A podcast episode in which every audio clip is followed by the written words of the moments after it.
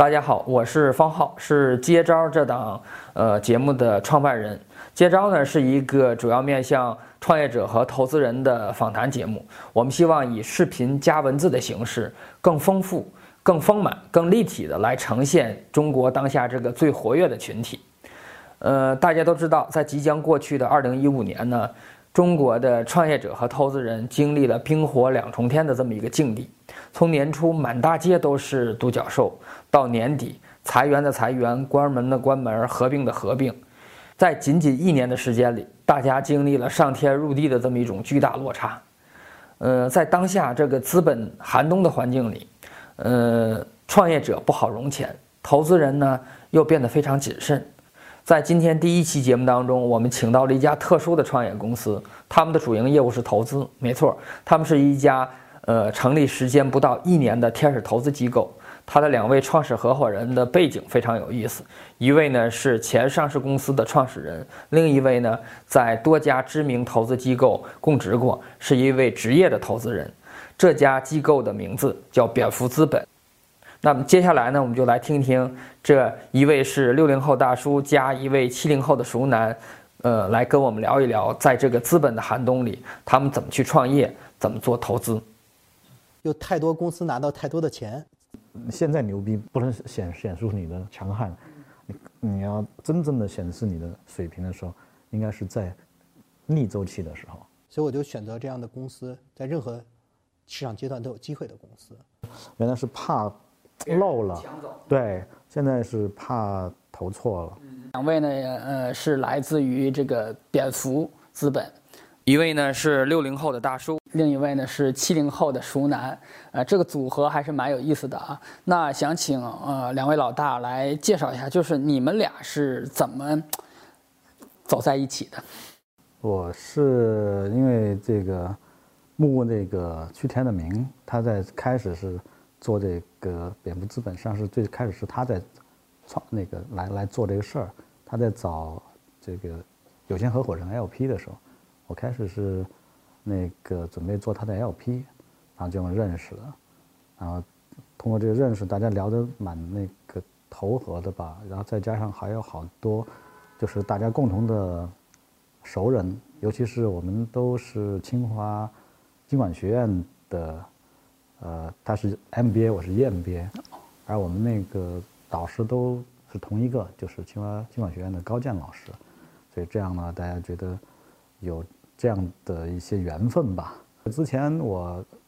做高德，在高德上市以后，我又自己出来了，自己也做了一些个人的天使投资，所以对这个行业呢也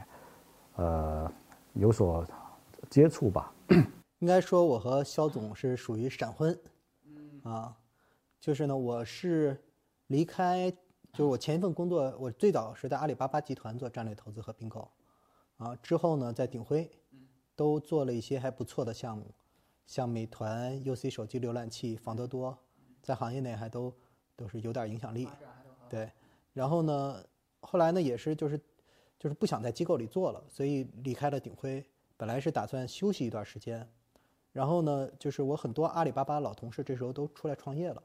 而且就说：“哎，你干嘛不自己做个基金？”所以呢，就开始筹备这个基金，包括募资。当时呢也想过找一个合伙人，但是呢，就我自己因为在投资行业做的时间也比较长，所以我觉得呢，再找一个同样是投资背景的人呢，其实就大家不太互补。我看就是你们的投资方向呢有几个侧重点，一个呢是呃互联网金融，还有垂直领域的社交，垂直社交，还有就是 O2O。呃，同时呢你们还有一个有一个观点，就是投不砸钱的项目。但其实说实话，这三个方这三个细分方向都是，呃，砸钱砸的非常厉害的方向。我不知道你们是怎么来来判断的。首先，我不觉得互联网金融是一个烧钱的行业。烧钱呢，就比如 P to P，或者现在有一些这种分期的消费贷款，为什么烧钱？核心原因还是因为就是市场竞争太激烈了，又太多公司拿到太多的钱，所以造成烧钱，然后新进入者也。没法进入，对这样的领域我们是不投的，我们投的还是一些新兴的刚需的行业，而且呢，互联网金融公司的好处就是你一上线就会产生收入，产生现金流。我我插一句，就是你说这个领域，这个比如说 P P to P 这个领域，你们不投，是因为呃它烧钱呢，你们不投，还是因为你们不看好这个方向而不投？我呃，要不然我先说，就是我认为 P to P 领域呢，一定会出现几个大的公司，就像团购一样。但是从投资角度，就是从我们早期投资角度，这个时间已经过了。这个因为基金我们今年成立嘛，那如果说头两年我们可能在宜兴的那个年代，在但我我我我在清华那个上上学学习的时候，那我们都请那个宜兴的来给大家讲这个这个啊，那时候那那时候大家还看不懂，说这些风险多大。那时候如果投是没有问题的，因为作为天使轮，对，到现在我们就说那么多成熟了，那个应该这个时候在 P to P 上面，我们从来就不会去碰这一块，因为这块风险太大了，而且竞争没有任何优势。对，所以我们是还是选的一些，就是说，就我认为就是团购的时代已经过去了，但是可能在互联网金融，像滴滴打车啦，像一些新兴的这种 O2O 的这些机会，像什么呃叫什么合力家啦这种，其实类似在互联网领域还都存在，而且这个这样的机会都足够大，还会有可能百亿美元级别的平台性的公司会出现，所以我们把目光是聚焦在这些上面。对，所以我们投的几个公司都发展不错，有一个也马上会拿到 A 轮的融资，那而且收入增长非常快。已经有收入了，现在是。嗯，就是它的，是好像单月的销售就是上线可能几周，然后单月的销售就超过一个亿一个亿了，应该是呃，交易额应该是交易额对销售额。啊，那很快啊。对对对，所以就是因为它是一个刚需，就是我们看重互联网金融的原因，就是我们觉得中国的这些银行，因为大部分是国有体制，是不具备竞争力的，然后太多的行业空白等着这样创业的公司去填充。就是我认为互联网金融的机会会比 O to O 还多。对，然后呢，O to O 呢，我们也看，就是说呢，呃，这种类似于上门服务啦，或者需要线下庞大团队这种 O to 我承认是很烧钱。那我们其实在这块投的不多，我们只投了一家叫燃点运动，是上门的私教的服务。它，然后这个呢，我们认为还是相对比较高端，用就是它不是单靠拼价格，因为因为愿意请私教上门的人都是都是比较高端的用户，他时间会很宝贵，他不会因为你这个东西便宜而用你，而是会因为你这个东西好用，所以他愿意付钱，而且这个行业价值链也比较明显，它不像什么一元洗车这个市场供应也很充足，然后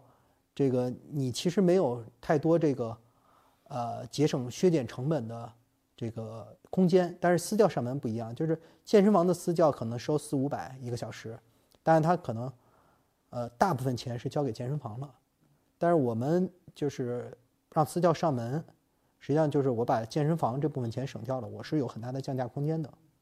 我并不需要在里头补贴钱，对，然后垂直社交呢，因为它是一个垂直化，它是完全是像肖总说，它是靠产品来拉动，不是靠砸市场费用。我们也是瞄准刚需，也是瞄准市场创新点、空白点，不是一堆同类同质化的产品，去去靠市场营销费用去烧钱去拉动用户，所以这种方法去做也是不烧钱的。对我们基本上我们测算过，基本上我们一个公司投资三百万到五百万人民币，嗯，至少够这公司用一年的时间。嗯，嗯就刚才也提到了这个资本寒冬，其实对我觉得对不仅对这个早期的创业者有准有影响，其实对早期的这种天使机构也有影响。就是那你们现在就是已经投了二十多个项目了，那就是接下来就是他们要面临着怎么完成下一轮儿，比如说 A 轮的这个融资。那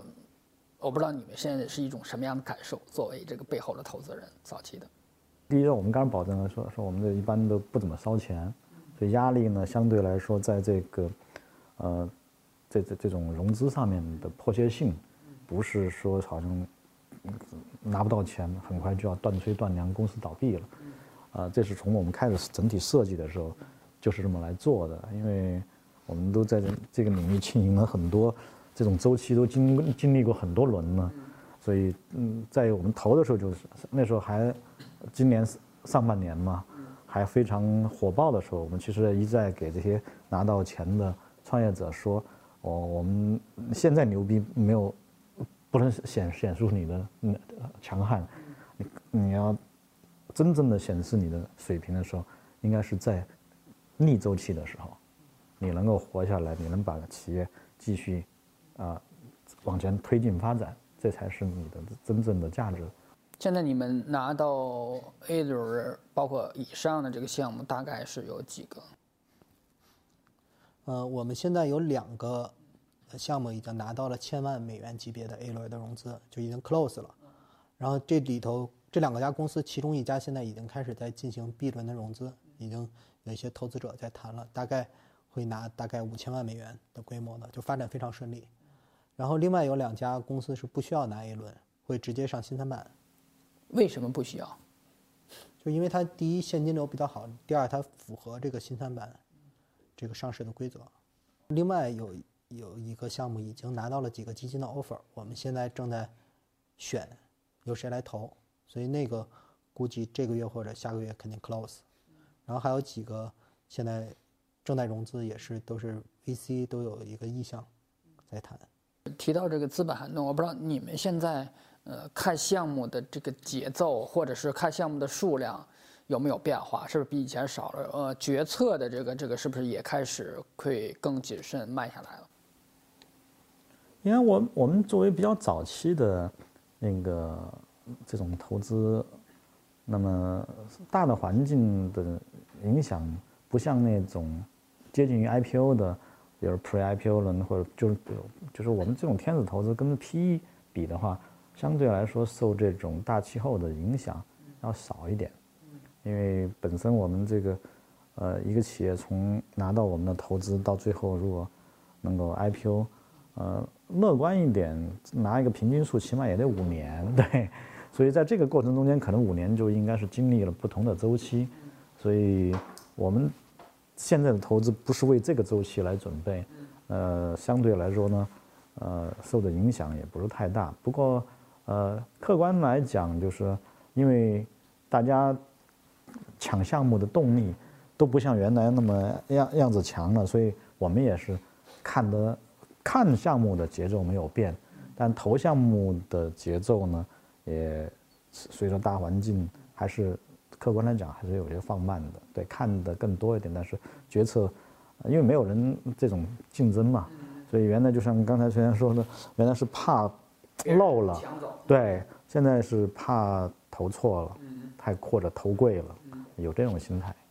我明显感觉到，就是就是最近可能这个好项目的数量也没有原来多了，因为可能从创业者来讲，他要考虑一个他在什么时间来启动创业，如果他。未来预期，天使或者这个 A 轮的钱没有那么容易拿的话，他可能创业的积极性也没有那么高，所以呢，就是好项目的数量我能感觉不如原来多。那这种情况，我们我们没有说自己一定一年要投多少项目，我们就是遇到达到我我们标准的好项目我们就投。刚才也提到，你们投资风格希望能够投到那些个不靠砸钱，而是真实的这种这种满足用户需求的这些项目。就是，嗯，在北京也好，或者是在更大在中国也好，你们觉得，呃，在互联网领域这种机会，呃，还有多少？我觉得这个呢，是整体这这这种商业的模式所必然这会会会的必然选择吧，因为。传统的这种计算计算这个企业是否呃挣钱，它是以月或者以季或者以年为周期来说，因为会计嘛都是跟时间有关系的。你掐到哪个时候算是挣钱的，掐到哪个时候是嗯那个嗯，所以很才有什么调账啊，这些说而且这个按照这个商学院的呃这个。教大家的就说，会计永远是在做假账的啊，对对，因为没有办法真，就那个账，就它是因为这些因素所决定的，主要是时间因素决定的。那么我们觉得呢，就是资本它起的作用就是你现在比如就像今今天的那个新大美合并起来啊，还没有挣钱，但我觉得这你就换一种思路，把它看成一种更长期的投资，它的回报可能是需要五年一个周期，甚至是十年，甚至十年一个周期。我相信，如果十年，他们一定能挣钱，而且那时候挣的回报也不是说是小钱，这就是商业模式在改。就是我呢会，就是首先就是说，我认为呢，就是说刚才讲了，就是烧钱的公司有两种，一种呢就是说这个钱不烧，这个业务就就就进行不了，我这个市场启动就必须要烧一笔大钱，而且就是现金流后续融不到资，这公司就要倒闭了，这是一种公司。还有一种呢，这个公司呢其实现金流是可控的，他选择烧钱呢，第一是因为他手里有这么多钱，第二呢，由于市场竞争，所以他烧钱能更快的去发展。那我会倾向于投第二种公司。举个例子，比如像美团是我投的，然后呢，京东当时他们融资的时候我也去看过他们财务报表，这两个公司就是现金流都非常好。然后呢，京东是因为要投这个物流的基础设施，美团也是因为市场的竞争啊，所以呢，他反正融了这么多钱，他可以去投，他就去投。但是如果说，哎，我如果大家都拿不到钱，都停止补贴，他照样公司生存一点问题没有，而能取得高速的发展。那还有一类公司呢，就是就是我说的第一种公司呢，我觉得叫碰市场的运气。如果赶上一个好的市场，然后呢，钱后面能接得上，还是有机会成功的。像前段这个这么火的打车，一下就烧出一个百亿美元的公司，呃，就是应该说这几个公司我早期也都接触过，但是就是没有选择投，就是可能每个人投资风格是不一样的。我是喜欢选择就是说在任何市场周期都适用的这种投资投资的公司。因为我我其实对一级市场没那么了解，我我没有做过投行，我也我一直在企业去做，我经历了各种互联网周期以后，我也不知道这气氛什么会变，所以我就选择这样的公司，在任何市场阶段都有机会的公司，所以就没有就是当时打车是明显看出来，就是它这个应用是很对用户端是很有价值的，但是对出租车端的价值没有那么明显，甚至还有悖论。对，所以所以它必须要靠。巨额的补贴，去去把司机、把出租车端吸引上来，然后吸引了足够 C 的用户以后，它才能再做其他的用车业务。那它就是运气超级好，正好一边是腾讯，一边是阿里，实际上就变成两边为了打移动支付，所以往里头去投这么多钱，不仅仅是一个纯粹的独立的创业公司的商业决策，但是我不能去赌这样的机会。就是说，现在回过头来看，这些呃 BAT 之外的这些小巨头们又开始，就是最近一年新一轮的整合，五八与赶集呀，什么，包括最近的这个美团点评、去哪儿啊、携程这些，就你这些小巨头，呃，在整合之完，他们会不会扭过头来开始清理战场？我觉得这是一个好事儿，就是首先呢，就是 BAT 从几百亿美元成长到千亿美元的级别，这样从我。我在开始做投，我零七年开始做投资，在阿里巴巴集团，那时候市场都是几百万美元、上千万美元的收购都少见，或者几千万美元的收购非常少见，然后进化的逐渐几亿美元的收购、十几亿美元的收购，现在几百亿美元可能几十亿美元、上百亿美元的收购都开始出现，然后呢，这个小巨头出现以后，其实市场竞争就更加剧了。所以呢，这个创业公司会有更多更好的退出机会。对，另外一个呢，就是说，说实话，就是我们因为做早期投资，我对宏观市场并不太关注，我更关注我投资这个企业是不是有壁垒，会不会被这些所谓的小巨头碾压。那我们尽量都去选择不会被碾压的领域。这种并购的趋势，不管那个国。国内还是国际都是一个大趋势，嗯，所以我们觉得做企业就是你能够被并购，其实也是一种价值的体现吧。你要去有价值，你才有被买的买的那个呃可能性啊。如果你是做的一个 But any minute